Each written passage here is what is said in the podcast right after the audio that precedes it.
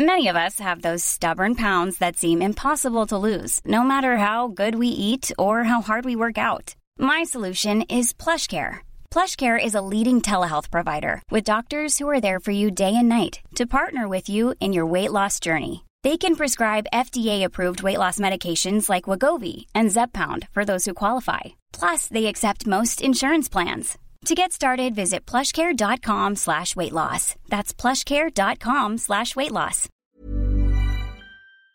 Heraldo Radio. El dedo en la llaga. Había una vez un mundo en el que nadie creía. Un país de historias inexplicables. Una nación con personajes asombrosos. Santo Tomás tenía razón. Hay que ver para creer. El México increíble. Las verdades que duelen. La voz de los que callan. El dedo en la llaga. Infórmate, diviértete, enójate y vuelve a empezar. El Heraldo Radio presenta El Dedo en la Llaga con Adriana Delgado. Corazón. Alma solo tengo soledad. Si ya no puedo verte, porque Dios me hizo quererte para hacerme sufrir más.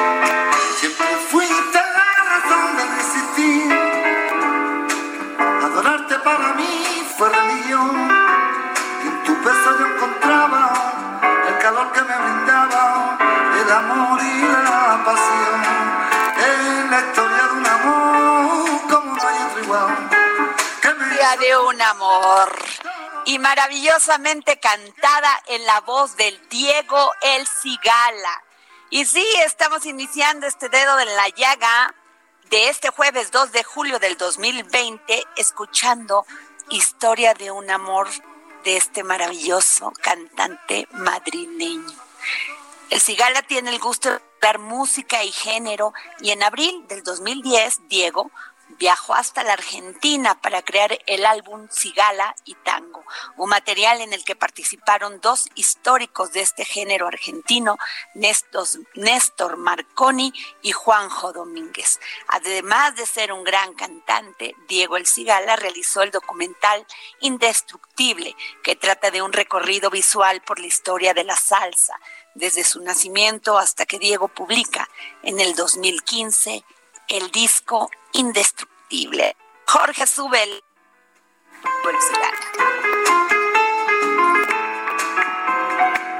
Es la historia de un amor como no hay otro igual. Hoy tenemos un gran programazo, programazo, porque hoy todo el programa lo vamos a dedicar a los sustos de la semana. Y miren que hubo sustos en esta semana, ¿eh?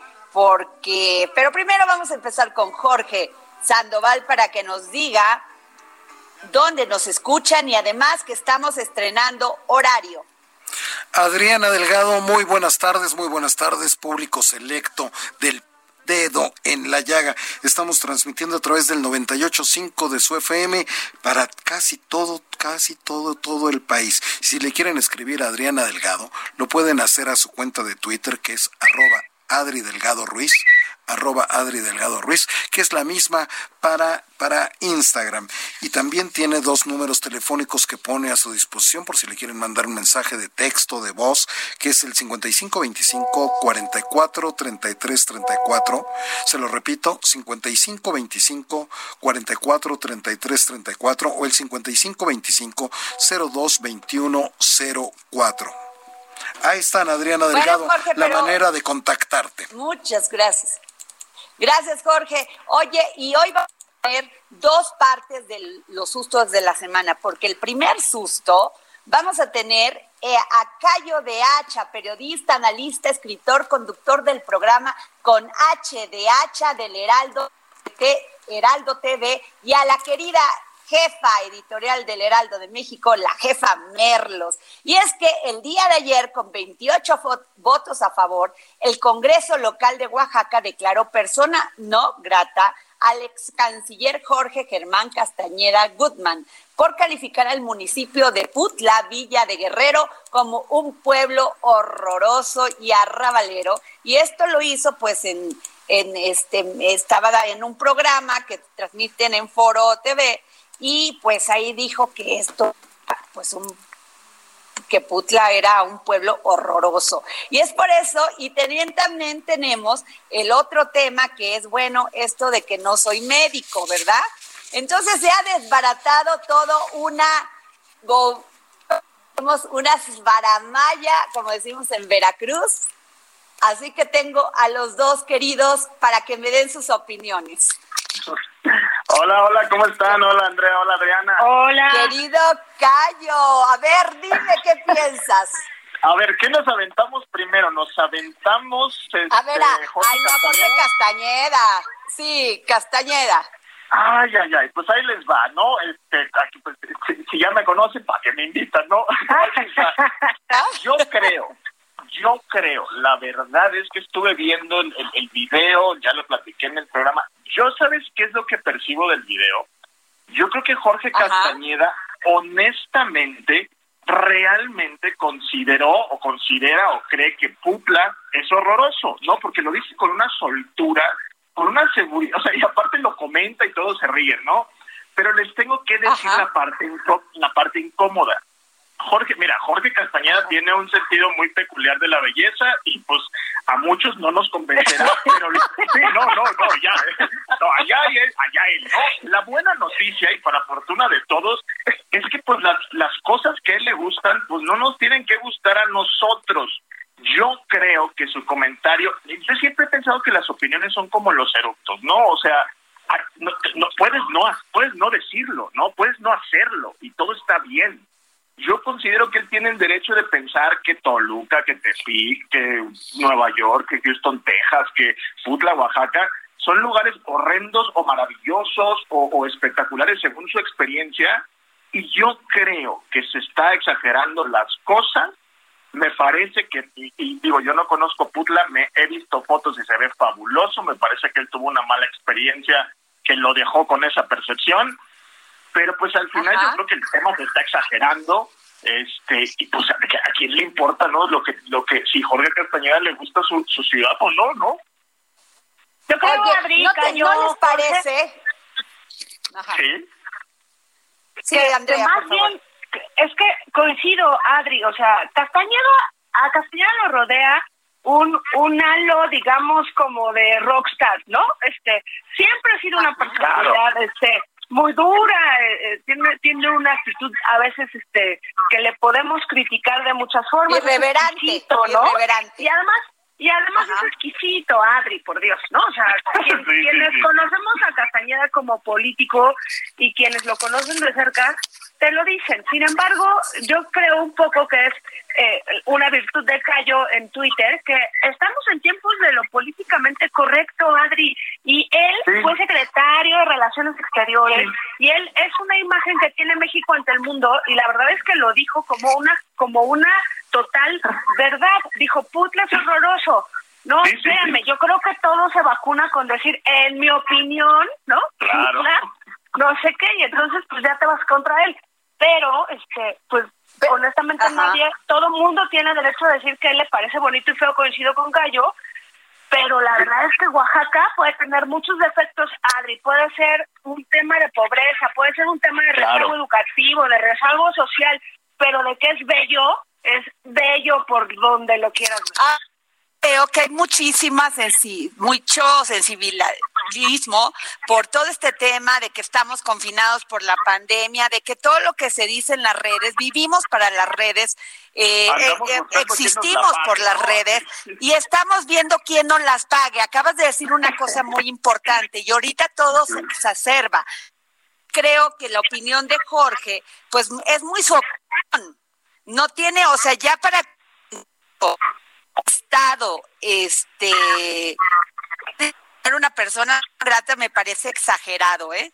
A mí también, a mí también, la verdad. Y, y perdón que lo diga, pero sí me parece que es un es una decisión pues sí, de, de, provincia, Adri, y también ahora me van a atacar a mí, pero es que... Ah, sí, ya tengan, tengan, miras, tengan miras altas, ¿no? O sea, es que o sea, porque, decir no pues grato, sí. callo, por Dios. Definitivamente sí. A ver, genuinamente ustedes creen, genuinamente, ¿creen que Jorge Castañeda crea que Oaxaca está horrendo? No, no, o sea, yo creo que tuvo una mala experiencia, pero la verdad, hay que tener prudencia también, ¿no? Si fuiste, si eres un representante, si representaste a México ante el mundo, pues uno también esperaría un poco de prudencia, ¿no? Pero pues ahí ya no se le puede exigir mucho, la verdad. No, Adri, además también. Pues bueno, vamos, tu vamos.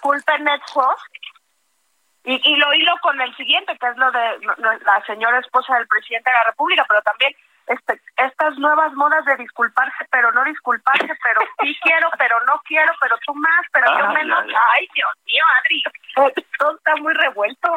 Yo no sé por qué, pero Oye, pero es que estamos muy sensibles. Sí. Muy sensibles. Pero Jorge Castañeda debió de decir, a mí me parece feo el pueblo, ahí se queda, ¿no? pero escribe en la revista Nexos, yo podría ofrecer una disculpa por la crítica física que hice a tal lugar, pero López Obrador le debería de ofrecer disculpas a millones de mexicanos.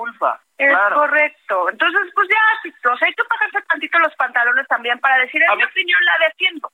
Y, yo, también, a ver, yo también creo que él tiene el derecho de disculparse o no, pero nosotros tenemos el derecho de basándonos en, sus decisiones, si tiene humildad para hacerlo, si no tiene humildad, disculparlos o no, y cada quien es responsable de, sus actos, y si no los quieren aceptar, al final nosotros pues no estamos tontos, ¿no? Y vamos a ver, claro. ¿sabes qué? Esta disculpa fue falsísima y eh, nomás le hiciste no por esta razón. Exactamente. Y eso duele. ¿Sabes de qué me habla mucho? Me habla mucho de arrogancia. Y siempre los políticos mexicanos en ese, en ese esquema de ser muy dogmáticos son arrogantes. Adri, pero ni siquiera es un tema de políticos, perdón, perdónenme que lo aterrice algo tan tan tan simple, pero pues es como cuando tu novio te dice lo siento y uno sabe que no lo está sintiendo, o sea, por Dios, o sea, no necesito mucha ciencia. Hombres novios, gordo, te la, te la tienen que aguantar durante tres meses. Sí, te, no, explican, perdón, tú sabes, tú sabes que no lo estás diciendo. Pero miren, el, el tweet Oye, a mí, o sea, bueno. el, el, el tweet sí, perdón, perdón, porque nos íbamos al segundo tema. Sí, sí, sí. El tweet a mí me pareció, mira, lo, lo, voy a decir así, me pareció verdaderamente vergonzoso, fue una una respuesta vulgar, este, no digna de una primera dama de México, ni siquiera de una persona que, normal que entiende el dolor que significa tener a un niño o a un familiar muriendo de, muriendo de cáncer y la impotencia de no conseguir los medicamentos. La respuesta yo creo que fue tan vergonzosa no solo para nosotros, sino para la primera dama que después, y yo creo que lo hizo a bien, borró el tuit y pues se, si ustedes quieren llamarlo así, pues se disculpó, ¿no? y yo creo que ah, yo vi la disculpa y dije, pues mira, es lo que hay, ¿no? Ya nos podemos seguir peleando toda la semana por esto o le damos la vuelta. Entonces, pues mira, de lo ganado, lo perdido, sí hubo una disculpa, una disculpa como que no queriendo, pero pues mm, ahí está, ¿no? Este, así lo veo. Yo también creo, yo también creo que es ser humano y que su reacción sí. ni siquiera en ese momento ha de haber hecho algo inmediato pero también es un ser humano que a veces te dicen y te dicen y te dicen y ay, ¿no? Y ella nunca ha asumido su papel como primera dama, aguas, ¿eh? Como funcionaria de este gobierno, no. Es esposa del presidente. Adri, yo callo, yo voy a ser un poco abogado del diablo porque no pretendo defenderla, pero hay un fenómeno en las redes sociales, porque a Castañeda lo escuchamos en vivo de a todo color decir que Putla era horroroso. Lo, se lo, lo vimos, le vimos la expresión, ¿no? Pero el tema es que el Twitter de la, de la señora Beatriz, perdónenme, pero todos le pusimos tono, ¿eh? O sea, eso también es, cierto, ¿eh? Es un texto y ahí el tono es ah, pues tú eres médico, porque pues si yo no, y si tú eres médico, ve y ayúdalo. Todos le pusimos el tono de maldita, ¿no? Pero en realidad no lo sabemos. Eso no transmite sentimientos y nosotros le pusimos una carga sentimental a ese tweet, que, que, que fue duro, sí, pero fue duro desde nuestra, desde la emoción que todos interpretamos y por la que ahora todos la leemos. Adri, Cayo, perdónenme, pero sí le echamos también este mucha crema de ese taco de, de ponerle emociones al Twitter. Sí, yo también coincido, ¿eh? o sea, yo creo que fue exagerado para mí, ¿eh? A mí también me pareció, y de verdad, no quiero yo también sonar a que estoy defendiendo esta actitud, pero a mí también sí me pareció exagerado dónde lo estamos llevando, ¿no? O sea, yo sí apelo a la prudencia en nuestros políticos. A mí me parece imprudente la manera en que respondió la primera dama, sobre todo en un tema que tú pensarías que, pues bueno, cualquier persona tendría la sensibilidad. Obviamente, claro que la primera dama no es una médica ni una doctora, bueno, sí es doctora, no, no una doctora médica y yo creo que el papá que le escribió, la persona que le escribió, que cuando se iba a reunir con los padres de los niños con cáncer, sabía que la, que la doctora Beatriz Gutiérrez Müller no tenía un, doctorado en medicina. O sea, todo el mundo entendimos que lo que quería no, pero que Cayo, Pero Cayo, nunca se, ha, nunca se ha asumido como funcionaria pública. O sea, ella no tiene ni cómo para ir a dar y una instrucción y a ver, hagan esto. Pero mira, yo también, se sube cuando quiere y cuando no. Exactamente. Y no hay una estrategia clara en su discurso, Adri. Le escribió un tuit a, la, a, la, a la CONAPRED y sí logró hacer alguna diferencia. Bueno o mala lo discutimos otro día, pero sí le hicieron caso. Yo creo que la primera dama hubiera estado increíble que pusiera en ese momento un tuit al secretario de salud. Mira, si quieres, si es mentira, si es publicidad, pues ya luego se verá. Pero esa inteligencia emocional no le encuentro en la primera dama y creo que sí le, le va a causar en el futuro, si continúa así la cosa y nosotros seguimos enojados, ellos también, pues más problemas. Yo, la verdad, dejaría los problemas de Twitter atrás. Callo, yo difiero un poco en eso. Claro. un poco en eso porque también con Adri lo hemos platicado mucho. También la gente no sabe o, o no o no quiere comprender o vivir este la expresión de una mujer en todos los aspectos dura. O sea que Beatriz sea dura no no es malo o sea, nuestra, imagen de, ¿eh? nuestra imagen de políticas santificadas de las primeras damas que tienen que estar así, este, digamos que con sus manitas cruzadas y sus piernas perfectamente este, arregladas en un hospital de niños, eso, eso no tiene por qué ser cierto. Entonces sí creo que nosotros le ponemos mucha carga emocional a una mujer que, que rompe todos los, los, los parámetros para bien o para mal. Yo creo que, que la pregunta fundamental aquí es, y siempre me la hago a la hora de criticar a un político, ¿le criticarías lo mismo si fuera mujer? Y en este caso, eh, si fuera hombre, y en este caso yo me puse a pensar si un primer dama claro un primer que no dijera, no, en el caso en el caso de Conapred no, porque dije, oye, pues se meten con tu hijo, hombre o mujer, te vas a ir con todo.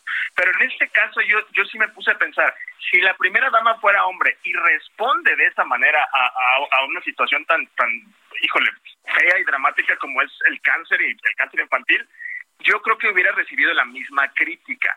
Hay cosas que sí se les critica, y eso yo lo puse recientemente en un tuit, creo que somos un país machista y misógino que de entrada... Y pero no, pero fíjense nada más.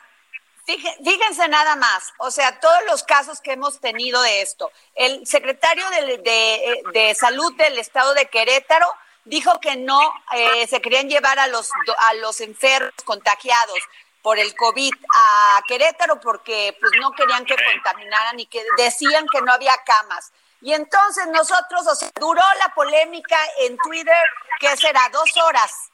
Pidió disculpa el tipo y ya.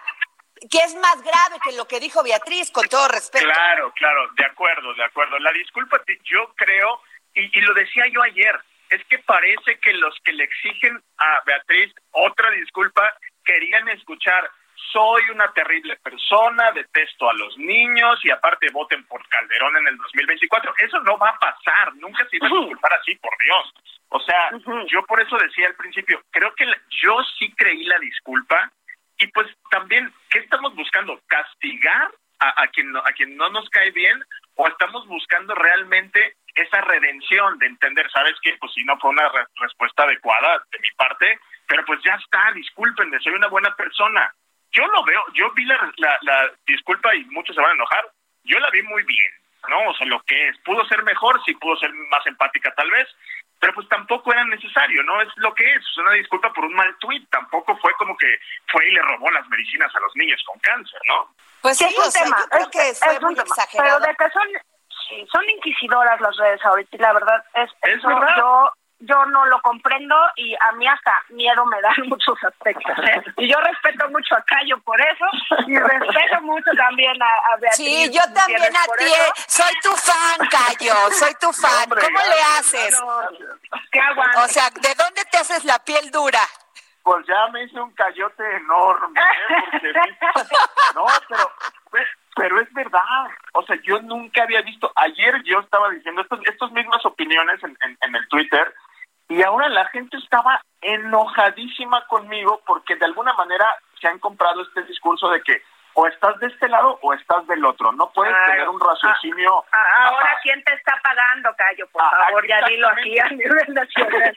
Y, y, es como muy frustrante porque, pues, de cierta manera yo siento que muchos opinadores se han de ver obligados a, digo, no es mi caso y, qué bueno, pero se han de ver obligados como a opinar para que las masas no me los vayan a cancelar o no me los vayan a... No, bueno, oye, hasta Chumel, hasta Chumel dije, no, no hice nada.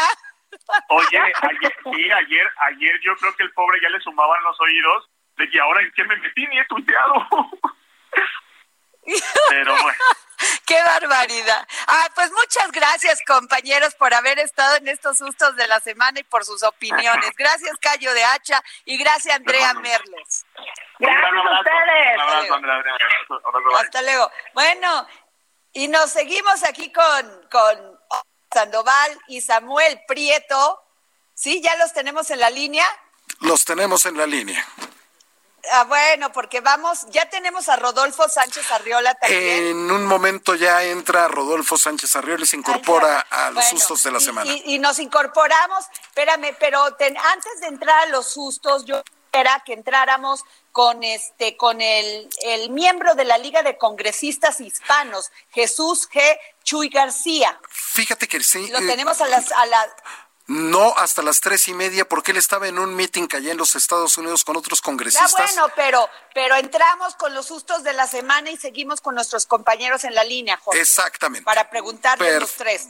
Exactamente. Bueno, pues es, tenemos este a este congresista que nos va a hablar porque ustedes saben que eh, ayer el Congressional Hispanic Caucus envió una carta al presidente Trump criticando la invitación hecha al presidente López Obrador y solicitando la cancelación de la vista de López visita de López Obrador agendada para el 8 de julio por considerarla una distracción que busca encubrir el mal manejo de la pandemia, los horrores de la relación migratoria y una politización inaceptable por,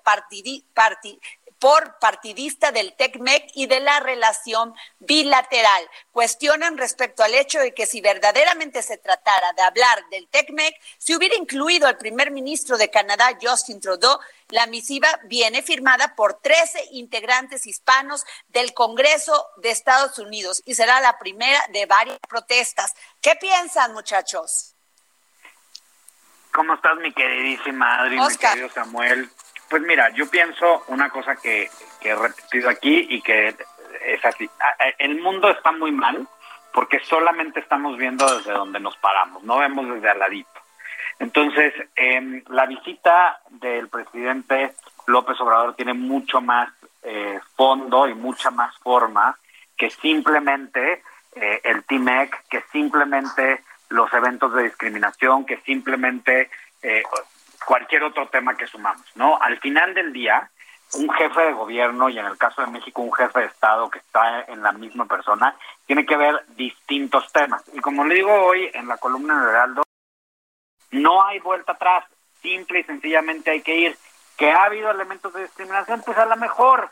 Que hay cosas en las cuales no estamos de acuerdo, pues a lo mejor. Yo personalmente lo he escrito eh, es, eh, es ridícula la forma en la que hemos manejado el tema de la pandemia, simple y sencillamente porque el número de muertos así nos lo comprueban, porque vamos subiendo la escala de número de muertos, pero de esto a que no debamos de seguir conversando sobre otros muchos temas que están en la agenda bilateral es muy distinto. Samuel, Samuel creo que se le cortó la llamada, justo le dio miedo opinar a ah, Adriana Delgado. Nos quedan 30 segundos para irnos al corte. Ah, bueno, pues yo sí estoy de acuerdo que vaya el presidente a Estados Unidos. Regresamos y regresamos con el congresista para platicar con él sobre esta situación y esta carta que le envió a Trump. Regresamos, soy Adriana Delgado y nos escuchan aquí en El Dedo en la Llaga.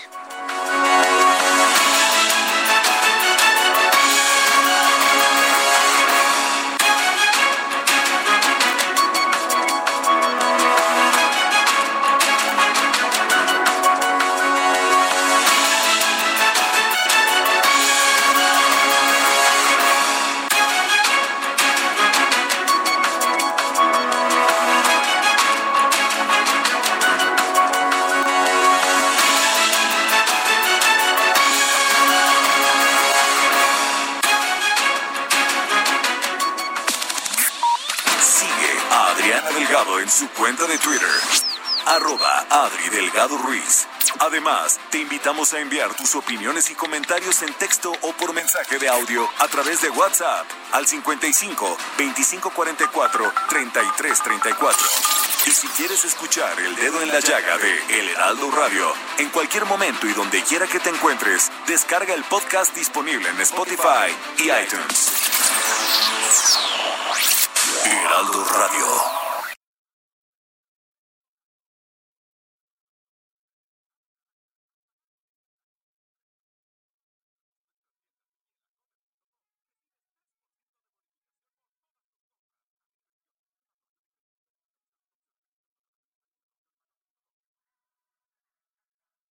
Escucha la H, Heraldo Radio.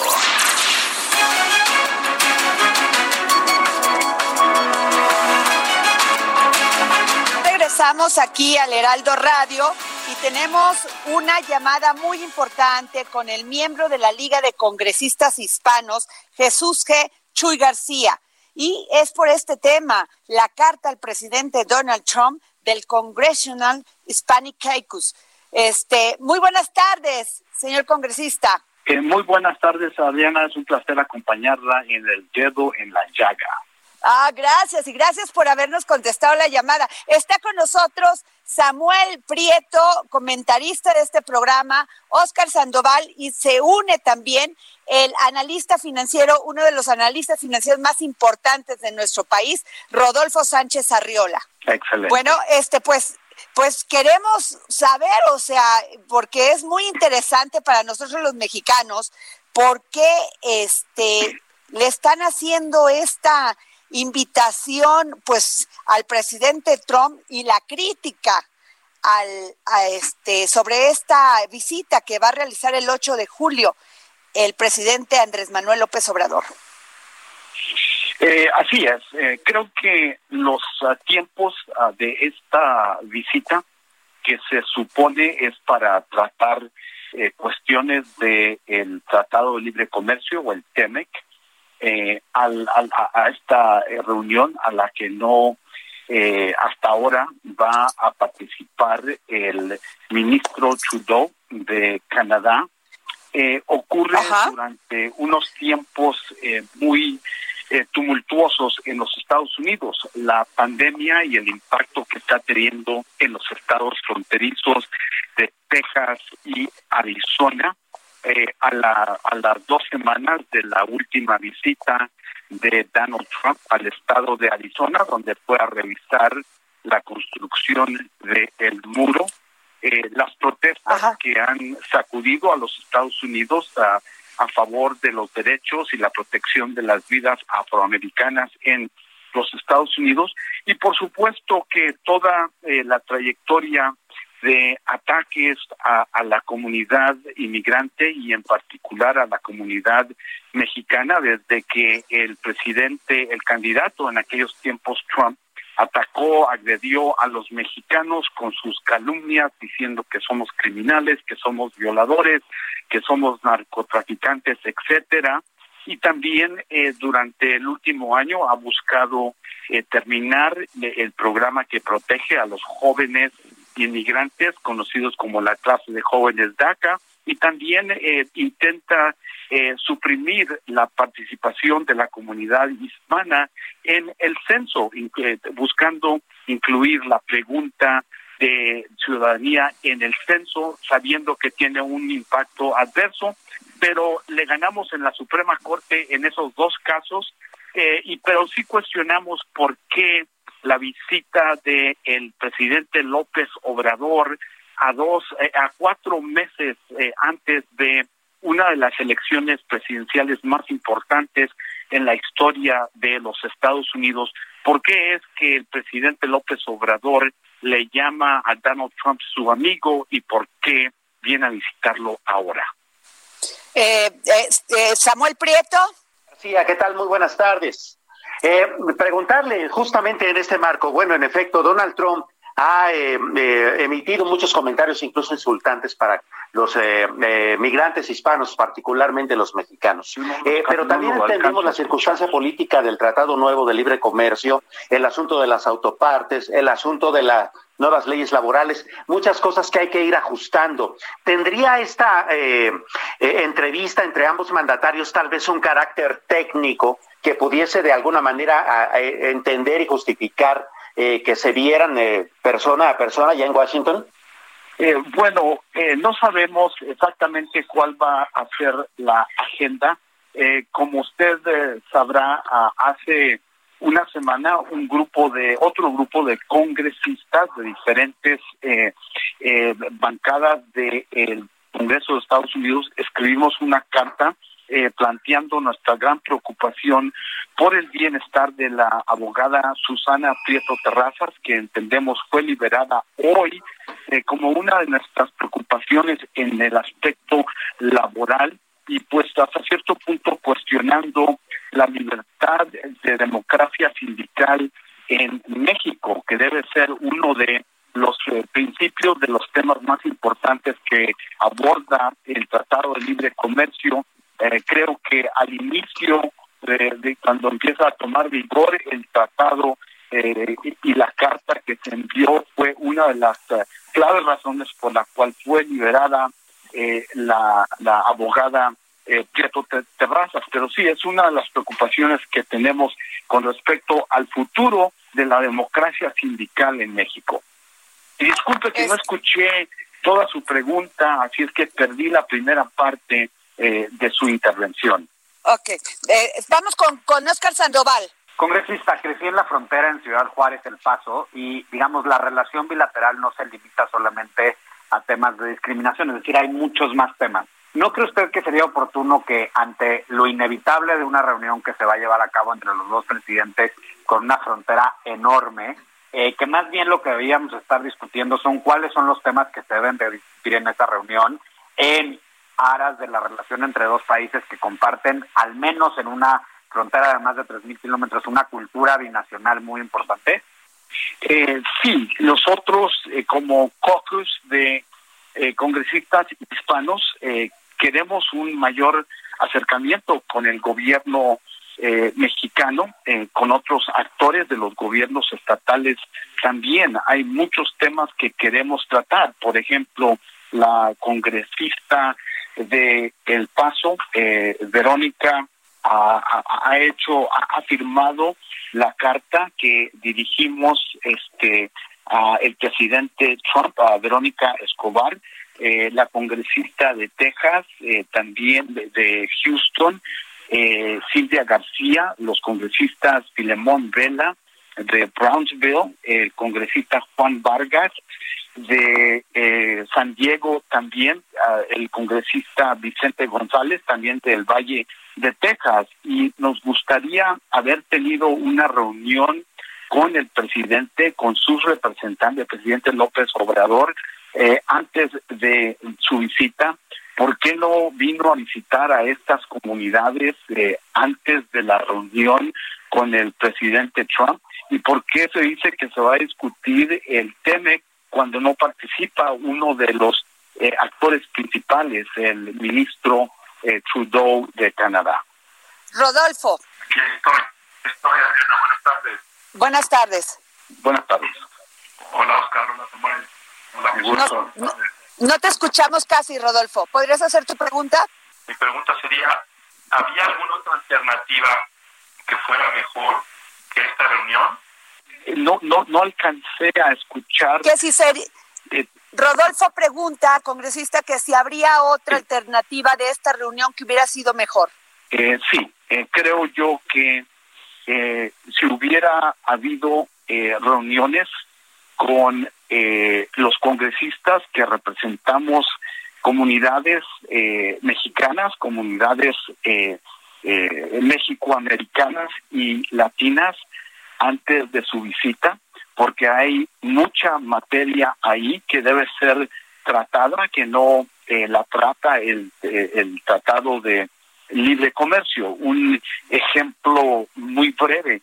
Hay aproximadamente cuatro mil tropas estadounidenses en la frontera, en el lado de Estados Unidos. ¿Cuál es el futuro eh, de eh, y su la utilización de esas tropas cuando en realidad no hay una amenaza, no hay una crisis eh, en contra de los Estados Unidos?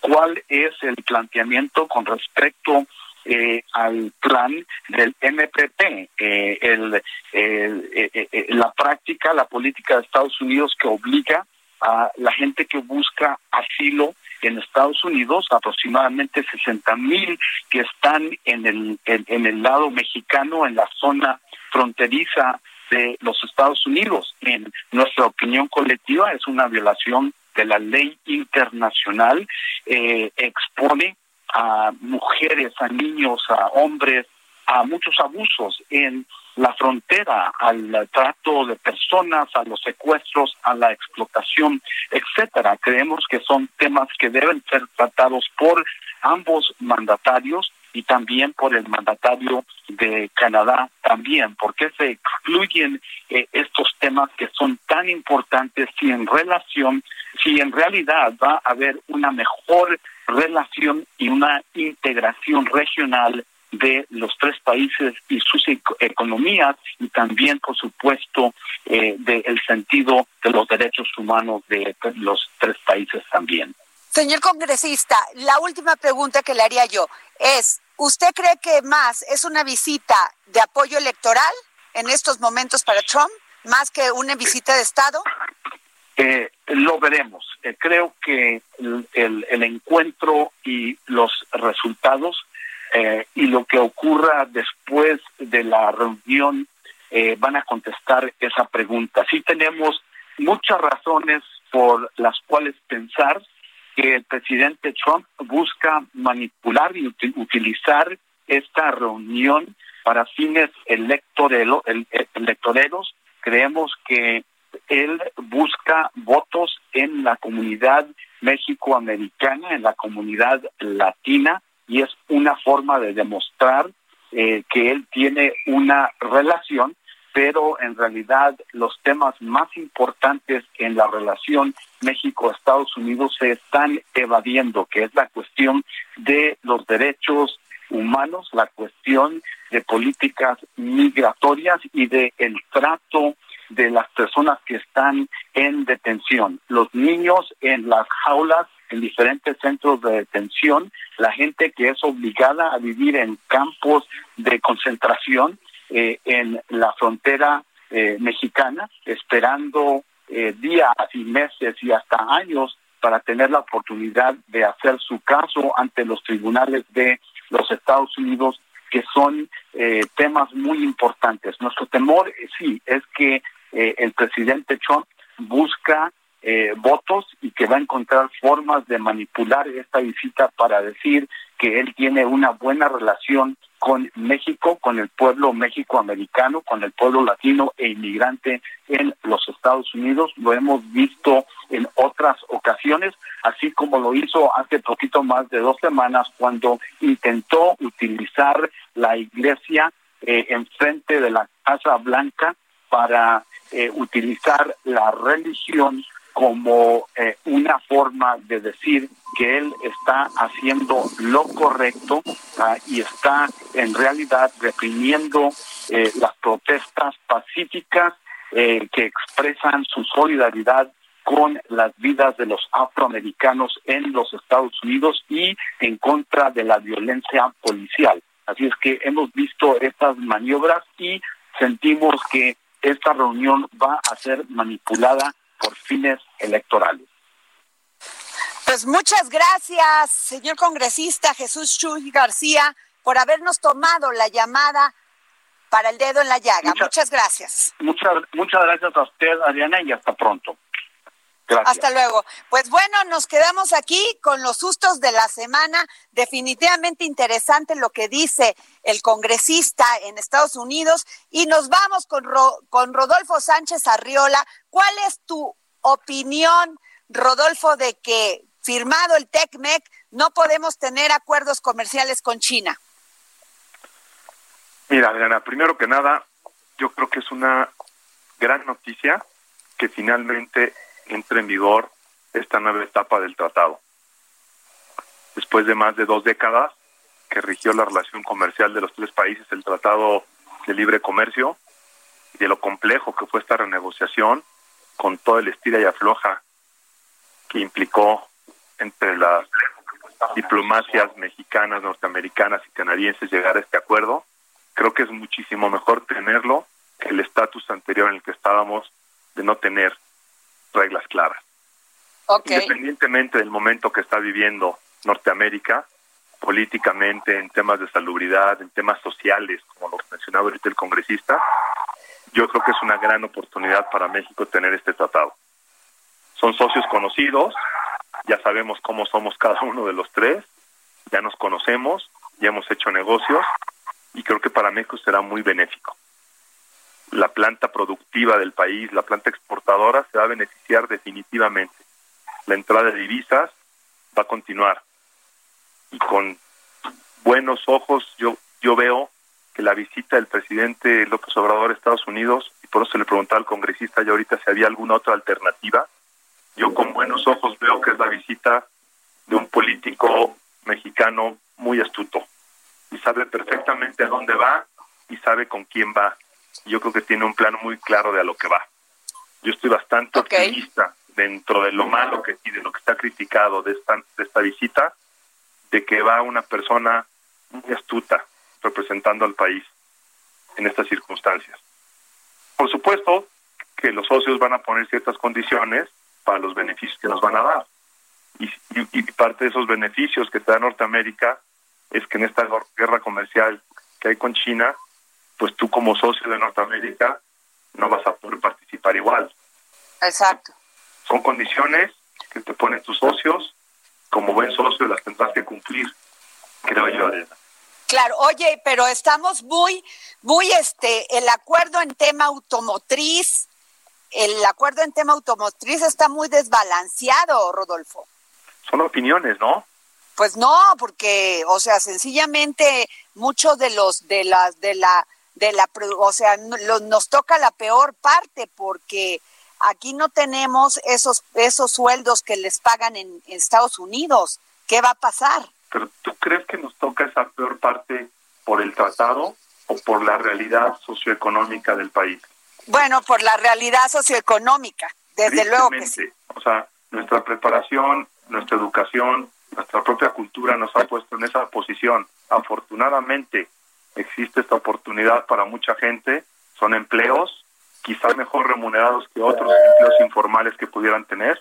Por supuesto que no es ideal, por supuesto que las condiciones son distintas entre los tres países, el nivel de ingreso de cada uno de los tres países es diferente, pero para la realidad de nuestro país es una buena oportunidad para que mucha gente tenga un empleo y pueda capacitarse. Pero eso no resuelve el problema de raíz que tiene nuestro país, que es un tema de educación, de alimentación, de seguridad, de salud. O sea, esas cosas no tienen que ver con el tratado, son con políticas públicas que tendrán que cambiar, ¿no? Me da mucha pena, pero está muy mal mi sonido. Sí, voy con Oscar mientras. Oscar, ¿qué piensas de esto que dice Rodolfo? Mira, yo creo que uno de los errores que hemos cometido como país es analizar las cosas solamente por partecita y no verlos de forma global. De ahí que yo decía, oigan, ¿no? No pensemos nada más la visita del presidente López Obrador como un tema electoral o como un tema de un tratado o como un tema migratorio. Un presidente tiene que ver la integralidad de todas las políticas y ver lo mejor para su país en términos de que pues está negociando también con otro país, ¿no? Entonces, yo creo que uno de los pasos que tenemos que dar a partir de esta visita es número uno, empezar a ver las cosas de una forma más integral. E insisto, Adriana, Rodolfo, que no es un tema solamente desde donde yo alcanzo a ver, desde donde estoy yo sentado en este momento, sino de cómo veo a todos los involucrados y cómo veo a futuro. El segundo es que no solamente se van a tratar temas del tratado, yo creo que se van a tratar temas mucho más profundos. Hoy lo digo en el Heraldo de México. A ver, nada más veamos lo que le dice Mike Pompeo sobre el tema de Venezuela y la relación que estamos construyendo con ellos. No es un tema menor. Y no es un tema menor también que muchos, que, que frente a la crisis económica y frente a las políticas que se han implementado o se han dejado de implementar en México, estamos estamos volteando a ver Estados Unidos. O sea, y pues que además frente a las políticas que se han implementado, hay acciones que nos están costando a los mexicanos. Entonces, hay que empezar a ver las cosas en la totalidad y no solamente en el momento político y no solamente en función de mi agenda personal. Samuel Preto. Samuel. Se cortó la llamada con Samuel. Bueno, pues entonces, a ver, Rodolfo, te quiero preguntar sobre lo de lo del banco, la quiebra del, del banco y también del FAMSA y FEMSA y del y de Aeroméxico. ¿Qué va a pasar? Sí, eso es, es parte de los sustos que, que hubo esta semana. Bueno, que ha habido en esta semana. Esperemos que sean ya nada más esos dos. El tema de FAMSA pues es muy penoso es muy penoso ver que en plena, en plena crisis de salud un banco pierde toda posibilidad de, de, seguir vivo. Más de 500 mil personas que tenían cuentas ahí, que habían depositado y que habían confiado sus ahorros al banco, afortunadamente están protegidas bajo la, ley del IPAR. Hay un monto máximo que cubre los, los, los, ahorros. El, extinto Fobaproa, que ahora es el IPAR, le va a dar la garantía a la gente que pueden tener sus ahorros. Pero es una pena en estas circunstancias ver una quiebra y una intervención de esta naturaleza. Es un, es, un banco comercial, tenía un negocio pues, bastante estable, pero parece, parece ser que hubo algunos manejos ahí que no le gustaban a la autoridad y que descapitalizaron terriblemente al negocio y tuvo que ser intervenido para no dejarlo quebrar. Y por otro lado, pues, el tema de la noticia de, de, de Aeroméxico que acude al concurso mercantil en los Estados Unidos, que aunque es un susto, yo lo veo como una buena decisión de la administración de la aerolínea, Adriana. Creo que es lo correcto. porque cuando tú tienes una deuda, son, son negocios que tienen altos ingresos del menudeo de todos los viajeros y tienen gastos muy grandes en la renta de aviones, en todo su, su, financiamiento, y el día que dejan de volar, pues esos gastos existen y los ingresos se caen. Y no quieres decir que le vas a pagar regresando aviones o que vas a dejar de volar o que vas a renunciar a las rutas en un mundo tan interconectado como el que tenemos. Entonces la decisión, el primero que la tomó fue a Bianca, la colombiana Bianca, en, el 10 de mayo, el 11 de mayo me parece. Después fue la TAM, una aerolínea brasileña, el día 26 de mayo. Yo creo que Aeroméxico hizo todo lo posible para no caer en, este, en, este, en esta suspensión de pagos. Estiró la liga lo más que se pudo hasta que no le quedó de otra y la anunciaron el día 30. Creo que es una buena decisión porque van a reestructurar sus pasivos, van a hablar con todos los acreedores. Todos los acreedores y toda la gente que le presta a la industria de la aviación tiene que entender los riesgos que tiene la industria de la aviación. Es gente que sabe a quién está prestando. Y pues, la directiva de, la compañía les sabrá explicar, les, les tendrá que explicar cuáles son sus planes de reestructura para poderles pagar en el tiempo. Les van a pedir seguramente plazo, que les den alguna menor tasa de interés, pues para salir juntos entre la empresa y los acreedores de este problema. A nadie le conviene que quiebre, todos pierden. claro. Bueno, perdóname, todos perdemos si quebrara Aeroméxico. A todos nos conviene que Aeroméxico. Ya con más de un millón, o no sé, más de 12 millones de empleos perdidos entre informales e informales, bueno, pues no la tenemos nada fácil, eh, Rodolfo. No, el panorama no está nada fácil, nada alentador. La, situación que se avecina es bien compleja, muy, muy, muy compleja en nuestro país. Y regresando al tema inicial. Y ya nos tenemos que ir, porque ya nos empezó la musiquita, pero les agradezco mucho que nos hayan tomado la llamada, se los valoro a Samuel, a Oscar y a ti, Rodolfo Sánchez Arriola. A ti, Adriana, un saludo, Jorge, Oscar, Samuel.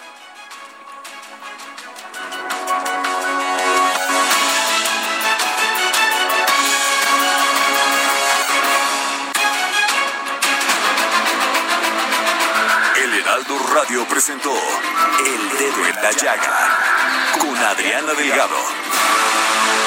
Heraldo Radio, la H que sí suena y ahora también se escucha.